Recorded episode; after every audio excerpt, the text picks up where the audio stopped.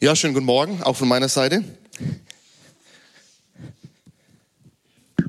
Ja, danke auch für eure Bitte und Dankekarten. Auch hier immer wieder herzliche Einladung und Ermutigung. Draußen, wenn ihr reinkommt, gleich auf dem Tresen liegen die aus. Also wenn ihr was auf dem Herzen habt, wo wir miteinander dafür eintreten können oder wenn ihr etwas erlebt habt, wo ihr Danke dafür sagen möchtet und auch da uns einfach mit reinnehmen möchtet, füllt die gerne aus und wir beten zusammen. Die kommen dann auch ans Gebetsteam. Das heißt, das Gebetsteam betet auch weiter für euer Anliegen.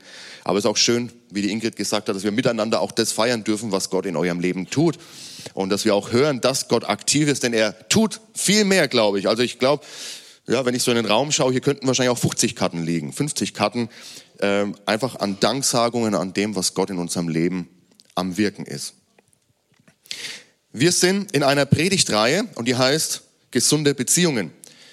Und ich weiß nicht, wie es euch in den letzten Wochen ging, als wir uns mit diesem Thema schon beschäftigt haben. Ich weiß nicht, wie Gott an euch gewirkt hat. Ich weiß nicht, wie es eurem Herzen geht, wenn ihr euch erinnert. Letzte Woche ging es um unser Herz.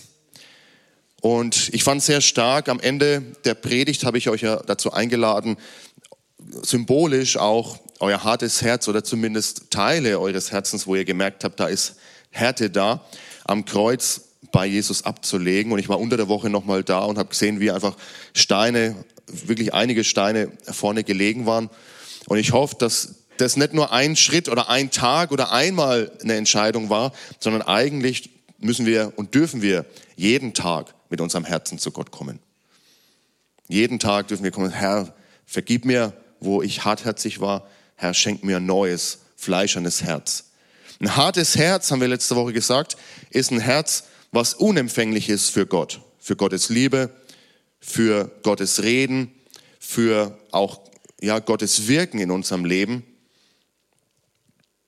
Und auch ein hartes Herz bedeutet es, wenn wir untereinander immer wieder auf Schwierigkeiten treffen. Ja, weil Stein auf Stein, das knirscht ganz schön. Ja, Stein auf Stein, das tut weh. Das heißt, da wo wir uns mit unseren harten Herzen begegnen, sei es in der Ehe, aber auch im Miteinander, in der Gemeinde, bei dir in der Arbeit, ja, überall da, wo Menschen miteinander Kontakt haben und miteinander in Beziehung treten und da, wo Stein auf Stein trifft, da tut's weh. Aber Gott sei Dank, Jesus sei Dank, er möchte unser hartes Herz weich machen. Und er hat alles dafür getan am Kreuz, dass wir mit unserem harten Herzen zu ihm kommen dürfen und unser Herz wieder weich wird. Und ein weiches Herz ist offen für Gottes Reden. Ein weiches Herz ist empathisch für den anderen, hat Mitgefühl, ein empathisches Herz, ein äh, weiches Herz ist auch wieder fähig, einfach die Liebe Gottes aufzunehmen und weiterzugeben.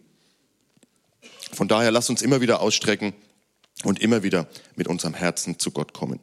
Denn das, was wir heute hören, baut eigentlich auf dem auf, was wir letzte Woche getan haben. Denn ich glaube, das, was wir heute besprechen, das können wir nur verstehen, wenn unser Herz weich ist. Und es wird schwierig sein, wenn wir unser, unser Herz verhärten. Und deswegen möchte ich jetzt gleich zu Anfang beten mit uns und euch einfach einladen, mit mir gemeinsam Gott einzuladen, wirklich heute in unser Herz hineinzusprechen. Herr Jesus, ich danke dir für dein Wort und ich danke dir, dass du uns dein Wort überliefert hast und dass es uns wirklich Wahrheit ist und, und Richtschnur ist und Orientierung gibt. Herr, und wir wollen immer wieder mit unserem Herzen vor dich kommen. Wir merken immer wieder, dass irgendwo auch harte Stellen aufgetreten sind, Herr. Und wir wollen dich um Vergebung bitten, da wo wir hartherzig sind, da wo wir hartherzig reagiert haben, unserem Nächsten gegenüber oder dir gegenüber. Und wir bitten dich, schenke uns dieses weiche Herz. Schenke uns jetzt auch ein offenes Herz, dass dein Wort wirklich auf fruchtbaren Boden fallen kann in uns. Amen. Wie geht's dir, wenn du das Wort Unterordnung hörst? Was regt sich so zuerst bei dir? Was ist deine Reaktion im Herzen, wenn du hörst Unterordnung? Oh, das ist schon ein wenig zu früh, Antonio. Noch nicht verraten. Ja, was, was kommt für dir, bei dir für eine Reaktion hoch, wenn du hörst, ich oder sich jemanden unterordnen? Steigt dein Blutdruck leicht an? wird der Puls schneller, denkst du, oh, jetzt muss ich die nächsten paar Minuten lieber weghören, weil das überhaupt nicht mein Thema. Vielleicht sagst du, ey, ich bin mein eigener Boss, ich ordne mich niemand mehr unter. Ja? Die Vorstellung, sich jemandem unterzuordnen, die hat gerade, sag ich mal, in Deutschland ein sehr schlechtes Image. Auch aus unserer Geschichte heraus. Wir haben erlebt, was es auch negativ oder was es an Negativen bedeutet, wenn, wenn wir uns unterordnen und wenn andere diese Situation ausnutzen. Wir denken vielleicht an Diktatur, wir denken an Herrschaft. Und man muss zugeben, seit Jahrtausenden bestätigt sich immer wieder, wir sind ganz schlecht mit Herrschen. Als Menschen, wir können mit Macht sehr schlecht umgehen. Also herrschen ist überhaupt nicht unser Ding. Das Gute ist, wir sind auch nicht geschaffen, um zu herrschen. Aber manchmal tun wir es eben doch. Und dann ist es kein Wunder, dass sich unser Magen ein Stück weit zusammenzieht, wenn wir dieses Wort hören, Unterordnung. Wer sich unterordnet, gilt als schwach. Oder? In unserer Gesellschaft, wer sich unterordnet, das hat so einen Beigeschmack von Unterordnung heißt, ich bin schwach, ja, ich habe nichts zu melden. Wer von euch war schon mal im Wildpark? Mit euren Kids oder alleine. Und dann gibt's, also die meisten, sehr schön, ja, und wenn man im Wildpark unterwegs ist, dann gibt's ja meistens auch so ein Wolfsgatter. Und Anton, jetzt darfst du mal den Wolf an die, an die Wand werfen.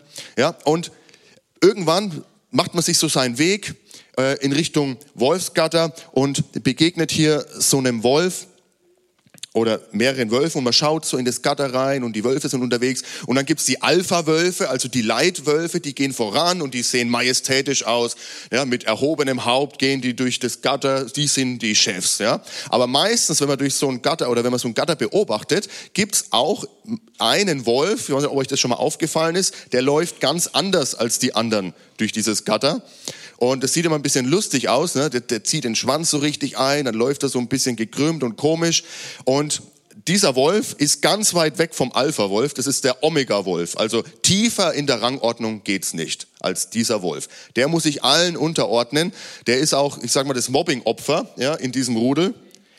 Und ich weiß nicht, wie es dir geht, aber wenn ich so jemanden sehe, dann denke ich mir, was für ein armer Kerl.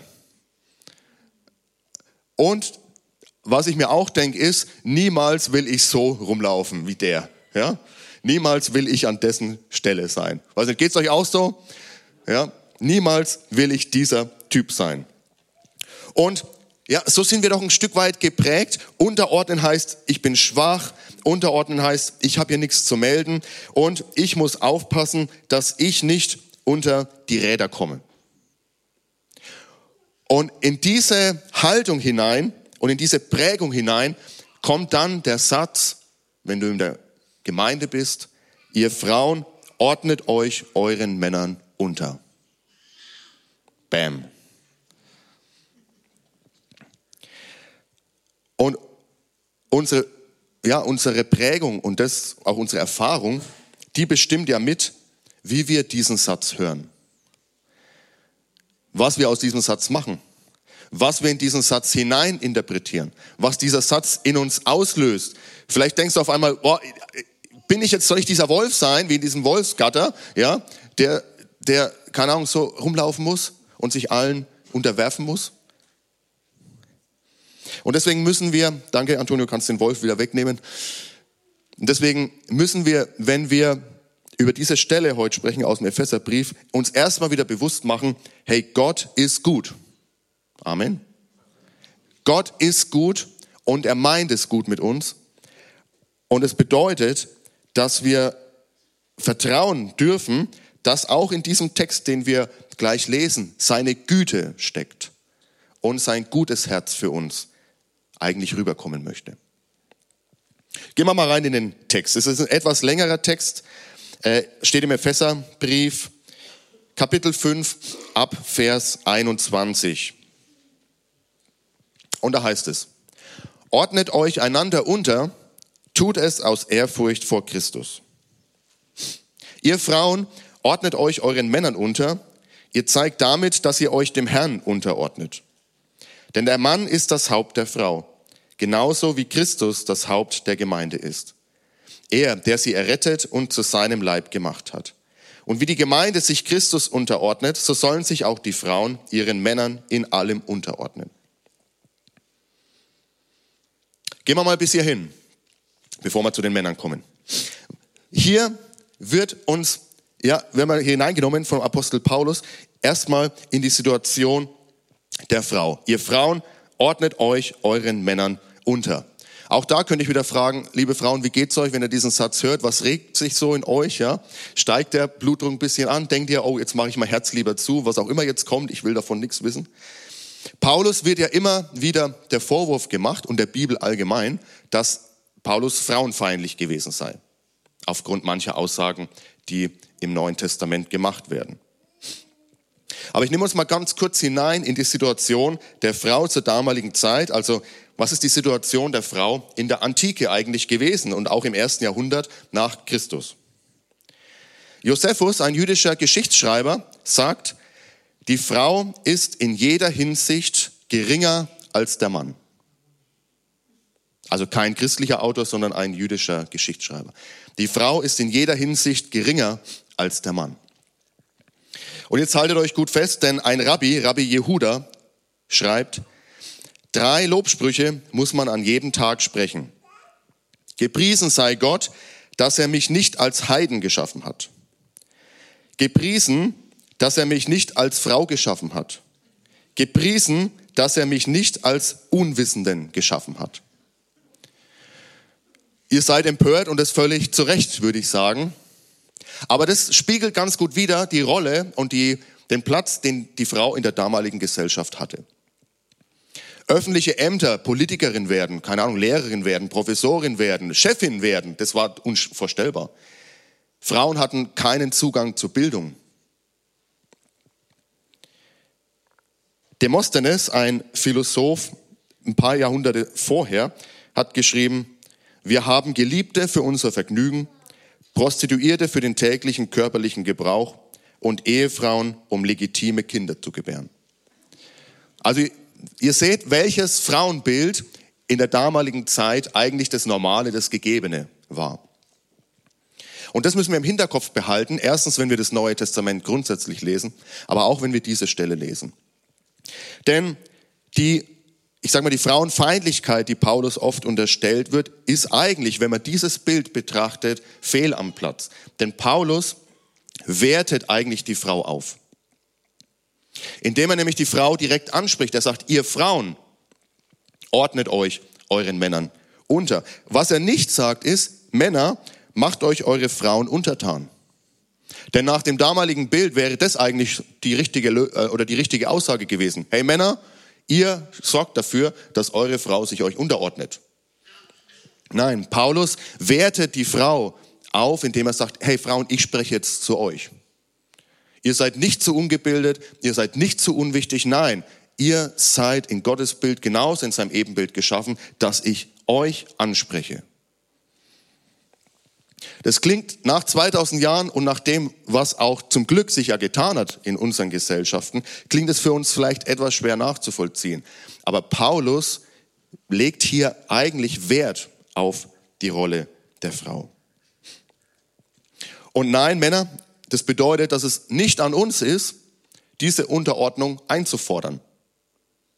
Er spricht eben nicht zu uns, sondern er spricht den Frauen direkt an.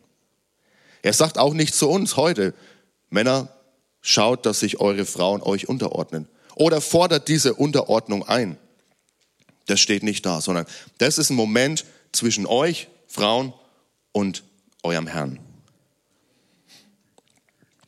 Wir können diese Stelle, ihr Frauen ordnet euch euren Männern unter, wir können die in zwei extremen Positionen auslegen.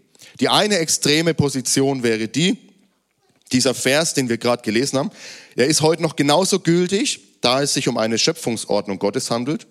Die Frau soll sich dem Mann in allem unterordnen, das heißt in jedem Aspekt und in jeder Facette des täglichen Lebens.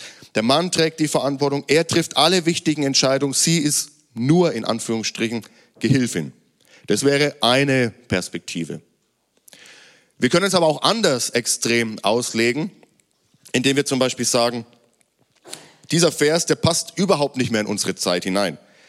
Die Unterordnung war eigentlich Teil des Fluchs, also des Fallens, des gefallenen Menschen. Das war damals so.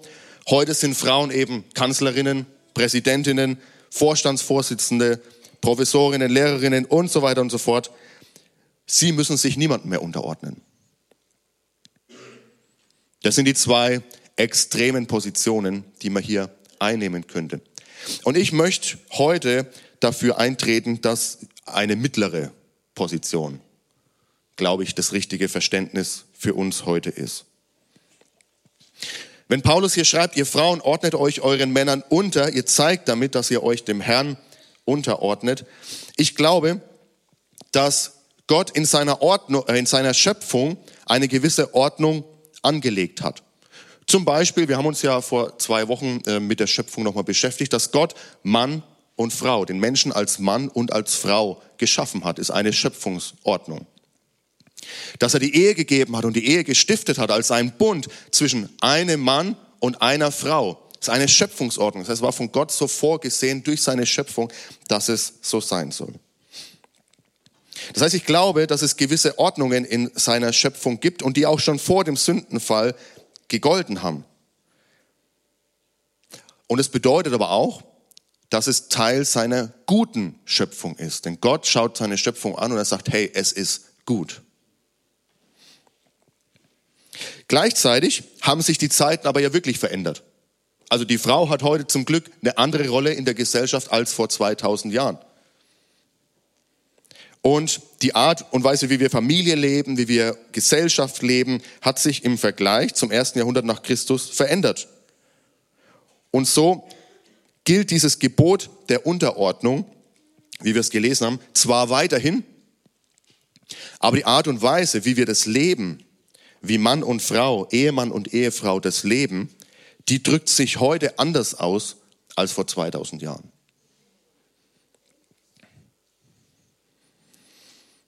Warum komme ich dazu zu sagen, dass es doch auch eine Schöpfungsordnung ist?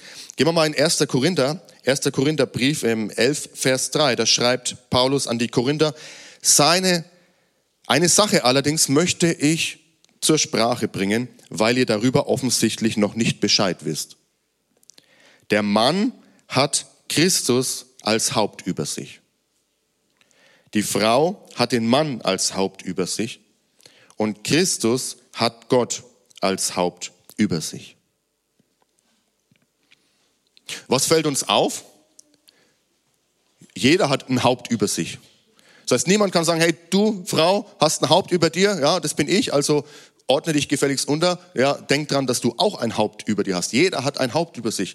Ja, hier heißt, die Frau hat den Mann als Haupt über sich, der Mann hat Christus als Haupt über sich und sogar Christus hat Gott, den Vater, als Haupt über sich. Das heißt, wenn wir dieses Verhältnis von Haupt und Unterordnung verstehen wollen, dann dürfen wir nicht, so wie es oft passiert, von unten nach oben jetzt definieren, wie das aussieht. Wir schauen uns also an, wie gehen Mann und Frau miteinander um. Wir schauen uns die, ja, die an, wie Männer in den vergangenen Jahrtausenden ihren, ihren Einfluss ausgenutzt haben zum Schlechten, wie Männer Frauen klein gehalten haben, unterdrückt haben und so weiter und übertragen das nach oben und sagen, naja, wenn Männer so ticken, dann muss ja Gott auch ein herrschsüchtiger Tyrann sein. Aber damit hätten wir diese Folge verkehrt rum, von unten nach oben definiert.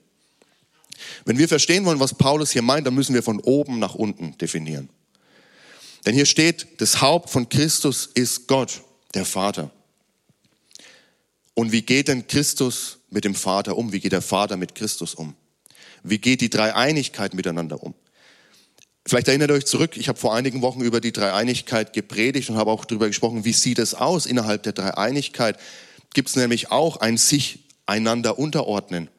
Jesus sagt zum Beispiel zum Vater, Herr, ich möchte, dass dieser Kelch an mir vorübergeht, aber nicht mein Wille, sondern dein Wille geschehe. Das heißt, innerhalb der Dreieinigkeit sehen wir ein sich unterordnen. Aber bedeutet es, dass Jesus schwach ist? Bedeutet es, dass Jesus ein Loser ist, weil er sich unterordnet? Nein, eigentlich genau das Gegenteil. Wir sehen aber auch, dass sich sogar der Vater dem Sohn unterordnet, indem er ihm alles zu Füßen legt. Wir sehen, dass sich der Heilige Geist dem Sohn unterordnet, weil der Sohn, Jesus Christus, sagt, ich sende euch den Heiligen Geist. Und der Geist Gottes lässt sich senden. Das heißt, wenn wir verstehen wollen, was Unterordnung und, und, um dieses falsche Bild, was sich über Jahrhunderte geprägt hat in uns von, was heißt es, sich unterzuordnen, wenn wir das loswerden wollen, dann müssen wir drauf schauen, wie funktioniert das innerhalb der Dreieinigkeit. Und das, was wir dort sehen, und diese Liebe und Achtung und diesen, diese Ehre und diesen Respekt, den sich Gott, der Vater, Gott Sohn und Gott Heiliger Geist entgegenbringen, das ist das, wie unser Miteinander geprägt werden soll.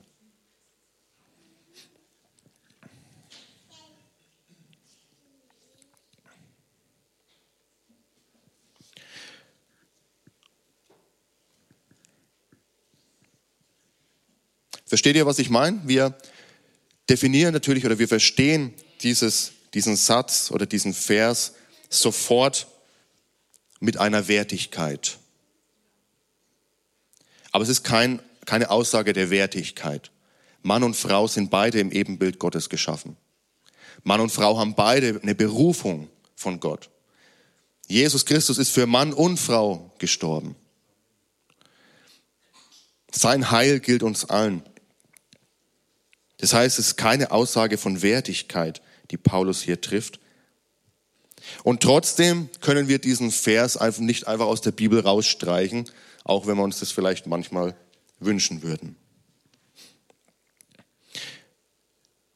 Wir sehen aber auch, dass der Mann, also der sich jetzt vielleicht gerade gefreut hat, ja, genau, die Frau muss sich mir unterordnen, dass der, Frau, äh, dass der Mann sich genauso unterordnen muss. Dieses ganze Kapitel ist überschrieben, vielleicht ist es euch aufgefallen, in Vers 21, und es lässt man leider oft weg. Ordnet euch einander unter. Tut es aus Ehrfurcht vor Christus. Ordnet euch einander unter. Tut es aus Ehrfurcht vor Christus. Antonio, kannst du mal dieses Dreieck ranwerfen? Wir haben vor zwei Wochen äh, ein Dreieck uns angeschaut, wie, ähm, ja, wie Mann, Frau und Gott, wie dieses Dreieck miteinander funktioniert. Und ich habe gesagt, eine gesunde Beziehung, und wir sprechen ja hier über gesunde Beziehungen zueinander, eine gesunde Beziehung muss eigentlich darauf beruhen, dass Gott Gott sein darf. Das heißt, dass er unser Herr ist, dass er an der Spitze steht und dass beide, Mann und Frau, oder wenn wir es als Gemeinde betrachten, Geschwister in Gemeinde, Bruder, Brüder und Schwestern, dass sie Gott Gott sein lassen, dass sie ihn an die Spitze setzen und dass sie sich ihm erstmal unterordnen. Das ist die erste Beziehung, die wir heilen müssen, nämlich unsere Beziehung zu Gott. Und durch Jesus Christus, und das ist das Evangelium, deswegen glaube ich auch, gibt es Hoffnung für unsere Beziehungen untereinander, weil Jesus diese Zerbrochenheit und diese kaputte Beziehung zu Gott dem Vater, die hat er geheilt durch seinen Tod am Kreuz. Und weil er diese Beziehung geheilt hat, deswegen habe ich dieses Mal Jesus geschrieben, und wir durch den Glauben an ihn und durch unsere Beziehung zu Christus wieder heil werden dürfen, Vergebung erleben dürfen, in die Beziehung zum Vater treten dürfen. Hier, wie die äh, Denise heute im Lobpreis gesagt hat, hey, wir wollen Gott begegnen. Das ist aber nur deshalb möglich, weil Jesus Christus diesen Weg frei gemacht hat, weil er unsere Schuld, unsere Sünde am Kreuz getragen hat und diese Trennung überwunden hat. Deshalb können wir ihm begegnen. Deshalb dürfen wir ohne Furcht und ohne Angst vor ihm treten, weil sein Blut uns reingewaschen hat. Und wenn das unsere Basis ist, das heißt, wenn Mann und Frau sich Jesus, wie es hier heißt, in Ehrfurcht unterordnen, dann kommt erst dieses Miteinander. Aber das wird ein anderes Miteinander sein, als wenn ich Gott nicht kenne. Hoffe ich zumindest. Wenn wir, ihr erinnert euch an letzte Woche, wenn wir auch Jesus an unser Herz ranlassen. Das ist kein Selbstläufer. Manchmal denken wir, weil ich gläubig bin und meine Frau oder meine zukünftige Frau gläubig ist, wird alles rundlaufen. Aber das ist eine Täuschung. Manchmal glauben wir, in einer Gemeinde darf es doch keine Schwierigkeiten geben. Ich meine, jeder von uns glaubt an Jesus und es ist doch, wir sind doch gerettet, also muss doch Gemeinde perfekt sein. Auch das ist eine Täuschung. Solange wir Jesus nicht an unser Herz ranlassen, können wir zwar gerettet sein auf der einen Seite, aber doch diese Hartherzigkeit mit uns rumtragen und spüren das auch und merken es in unseren Beziehungen zueinander. Das heißt, der Geist Gottes muss auch unser Herz verändern dürfen. Okay, aber ich muss weitergehen, denn ich will ja die Männer nicht vergessen. Über für die Männer ist nämlich der Text viel länger, falls euch das auch aufgefallen ist. Lest mal in den Epheserbrief rein. Für die, für die Frauen ist vielleicht so ein Absatz, bei den Männern steht so ein Absatz. Also Männer, hört gut zu. Vers 25. Und ihr Männer, liebt eure Frauen. Liebt sie so, wie Christus die Gemeinde geliebt hat. Er hat sein Leben für sie hingegeben, um sie zu seinem heiligen Volk zu machen. Durch sein Wort hat er den Schmutz ihrer Verfehlungen wie in einem reinigenden Bad von ihr abgewaschen. Denn er möchte sie zu einer Braut von makelloser Schönheit machen, die heilig und untadelig und ohne Flecken und Runzeln oder irgendeine andere Unvollkommenheit vor ihn treten kann. Genauso sind nun auch die Männer verpflichtet, verpflichtet steht hier, ihre Frauen zu lieben und ihnen Gutes zu tun, so wie sie ihrem eigenen Körper Gutes tun. Ein Mann, der seine Frau liebt und ihr Gutes tut, tut sich damit selbst etwas Gutes. Schließlich hat noch nie jemand seinen eigenen Körper gehasst. Vielmehr versorgen wir unseren Körper mit Nahrung und pflegen ihn, genau wie Christus es mit der Gemeinde macht, mit seinem Leib, dessen Glieder wir sind. Ihr müsst euch mal hineinversetzen in die damalige Zeit vor 2000 Jahren, was dieser Satz oder diese Ansprache an die Männer für ein, ein, ein wie sagt man, äh, eine Sprengkraft hatte. Denn ich habe vorhin gelesen, die Frau war da, um Nachfolger zu machen. Aber für das Vergnügen und für den Spaß hatte der Mann seine anderen Plätze, Geliebte und so weiter. Jetzt sagt Paulus zu seinem Mann, liebe du deine Frau. In Klammern, die du vielleicht nur aus ähm, sozialen Gründen geheiratet hast. Die du vielleicht ähm, geheiratet hast, weil deine Eltern gesagt haben, das wäre eine gute Partie mit der du einfach nur halt die Nach also Nachfolger und ähm, die nächste Generation zeugen wolltest. Klammer zu. Diese Frau liebe so, wie Christus die Gemeinde geliebt hat. Und das Wort, was hier steht, ist Agape. Agape ist die Liebe, mit der Gott uns liebt. Die bedingungslose, sich selbst hingebende, sich selbst aufopfernde Liebe. Und das ist die Liebe, mit der ihr, wir Männer, unsere Frauen lieben sollen. Ich glaube nicht, dass das einfach ist. Und deshalb glaube ich nicht, dass wir heute heimgehen und sagen, yes, ich bin Haupt, sondern Herr, hilf mir, Haupt zu sein. Ja? Herr, hilf mir, Haupt zu sein.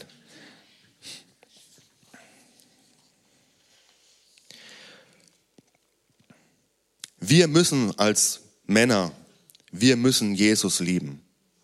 Wir können nicht Haupt sein, ohne Jesus zu lieben. Wir haben es vorhin in diesem Dreieck gesehen, auch unsere, auch unsere Linie geht nach oben. Wenn wir unsere Frauen so lieben wollen, wie Jesus die Gemeinde geliebt hat, dann müssen wir immer wieder an Gott andocken und sagen, Herr, gib mir diese Liebe. Ich kann die nicht in mir selber finden, ich kann die nicht in mir selber produzieren. Also Männer, wir müssen leidenschaftliche Nachfolger Jesus sein. Lasst euch mal herausfordern. Wo sind die Männer, die wieder aufstehen und sagen, hey, ich bringe hier, ich mache hier Lobpreis. Ich singe, ich leite die Gemeinde im Lobpreis an, ich nehme die Gemeinde im Lobpreis mit. Unser Lobpreisteam sucht dringend alle, Männer und Frauen, aber auch Männer, die vorne die Gemeinde in einem leidenschaftlichen und ehrlichen Lobpreis anleiten. Unser Gebetsteam, ist interessant, das Gebetsteam schon seit vielen Jahren ist eigentlich meistens weiblich geprägt. Können wir nicht beten als Männer?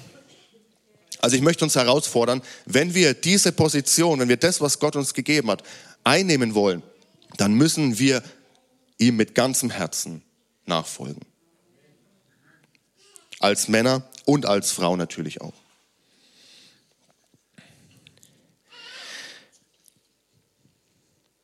Wenn wir unsere Frauen so lieben wollen, wie Jesus seine Gemeinde geliebt hat, was hat Jesus für seine Gemeinde getan? Paulus führt es hier sehr genau aus. Er hat sie gereinigt. Wie? Indem er sein Leben hingegeben hat. Jesus hat die Gemeinde so sehr geliebt, er hat dich und mich, jeden Einzelnen so sehr geliebt, dass er, obwohl er ohne Sünde und ohne Schuld war, die Strafe auf sich genommen hat, die Schmerzen getragen hat und sein Leben am Kreuz für uns hingegeben hat sich selbst aufgeopfert hat, seinen Willen, wie ich es vorhin gesagt habe, dem Willen des Vaters untergeordnet hat.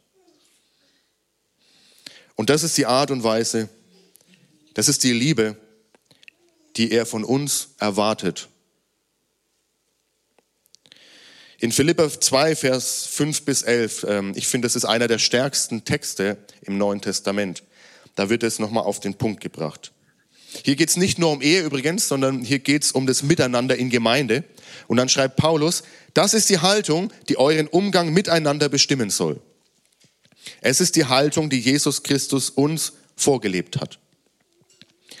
Er, der Gott in allem gleich war und auf einer Stufe mit ihm stand, nutzte seine Macht nicht zu seinem eigenen Vorteil aus. Jesus hatte alle Macht, aber er hat diese Macht nicht zu seinem eigenen Vorteil ausgenutzt. Im Gegenteil, er verzichtete auf alle seine Vorrechte und stellte sich auf dieselbe Stufe wie ein Diener. Er wurde einer von uns, ein Mensch wie andere Menschen. Aber er erniedrigte sich noch mehr. Im Gehorsam gegenüber Gott nahm er sogar den Tod auf sich. Er starb am Kreuz wie ein Verbrecher. Deshalb hat Gott ihn auch so unvergleichlich hoch erhöht und hat ihm als Ehrentitel den Namen gegeben, der bedeutender ist als jeder andere Name. Und weil Jesus diesen Namen trägt, werden sich einmal alle vor ihm auf die Knie werfen, alle, die im Himmel, auf der Erde und unter der Erde sind. Alle werden anerkennen, dass Jesus Christus der Herr ist und werden damit Gott, dem Vater, die Ehre geben.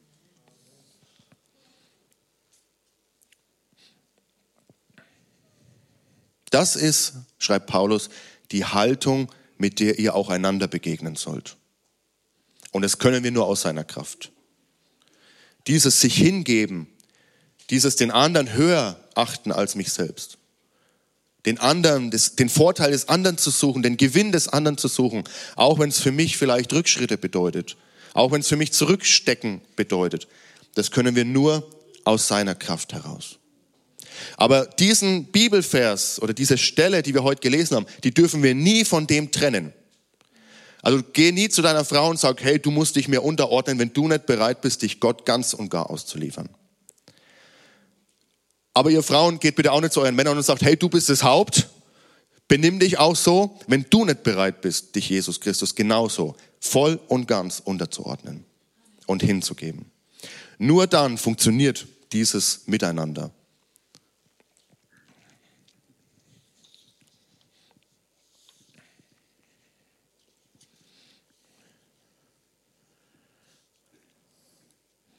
Jetzt sagst du vielleicht, naja, ich würde ja mich meinem Mann unterordnen, wenn er ein besseres Haupt wäre.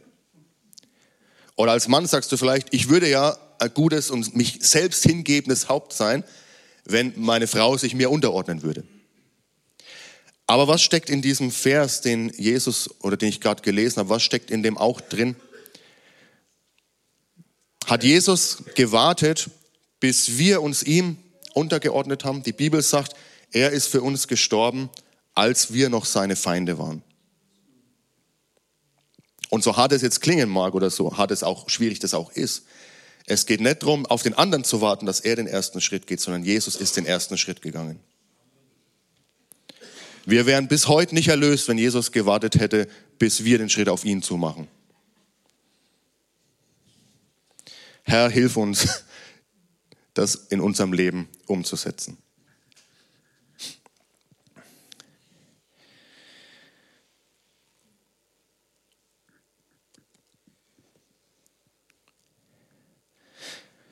Und zuletzt endet Paulus in diesem längeren Abschnitt. Er sagt, deshalb, so heißt es in der Schrift, wird ein Mann Vater und Mutter verlassen und sich mit seiner Frau verbinden. Und die zwei werden ein Leib sein. Diesen Vers haben wir jetzt in allen drei Wochen schon gehört, aber in unterschiedlichen Kontexten. Hinter diesen Worten verbirgt sich ein tiefes Geheimnis. Ich bin überzeugt, schreibt Paulus, dass hier von Christus und der Gemeinde die Rede ist. Paulus deutet dieses Geheimnis, wo Mann und Frau in einer Ehe zusammenkommen, er deutet das auf die Beziehung von Christus zu seiner Gemeinde. Und so schreibt Timothy Keller, der Pastor aus New York, den ich schon ab und zu mal zitiert habe, dies ist eines der großen Ziele Gottes in der Ehe, dass sie ein Bild der Beziehung Christi zu seinem für immer erlösten Volk ist. Unser Miteinander, die Gemeinschaft von Mann und Frau soll widerspiegeln, wie Christus und seine Gemeinde miteinander sind.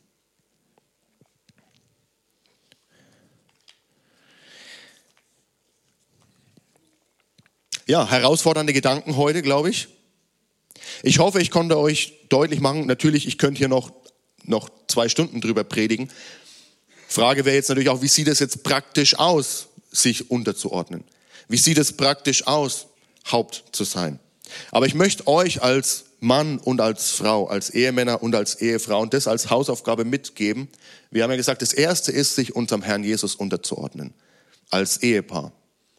Und so gebe ich euch als Hausaufgabe mit, gemeinsam herauszufinden, aber mit ihm zusammen herauszufinden.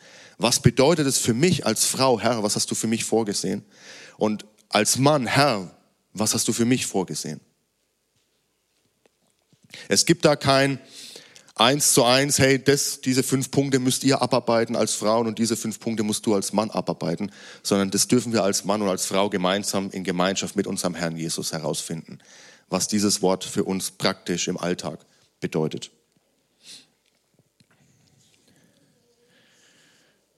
Aber ich hoffe, ihr nehmt das mit, dass sich unterzuordnen, und es gilt ja für Mann und für Frau, dass es kein Zeichen von Schwäche ist,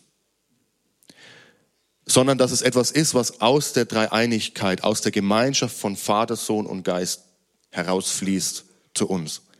Und dieses Gemeinsam, diese Gemeinschaft der Dreieinigkeit ist geprägt von Liebe,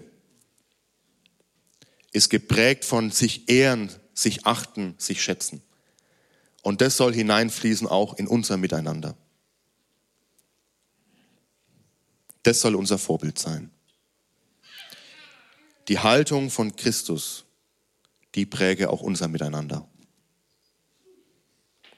Lasst uns mal gemeinsam aufstehen.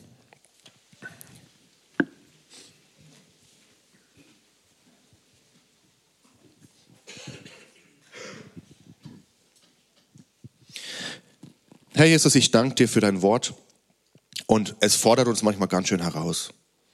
Aber ich bitte dich, Herr, verändere unsere Herzen, verändere auch unsere Gedanken. Zeige uns, was es wirklich bedeutet, was du hier meinst, Herr, wenn du sagst, ordnet euch einander unter. Zeige uns, was es heißt, wenn da steht, ihr Frauen ordnet euch euren Männern unter. Zeig uns, was es bedeutet, wenn du schreibst, ihr Männer liebt eure Frauen so, wie Christus die Gemeinde geliebt hat. Herr, und wir merken, wir können das aus eigener Kraft nicht tun, sondern wir brauchen dich. Wir sind hundertprozentig abhängig von dir. Herr, schenk du uns die Kraft, fülle uns mit deiner Liebe, damit wir untereinander als Ehemann und als Ehefrau aber auch als Schwestern und Brüder in einer Gemeinde diese Liebe einander entgegenbringen können.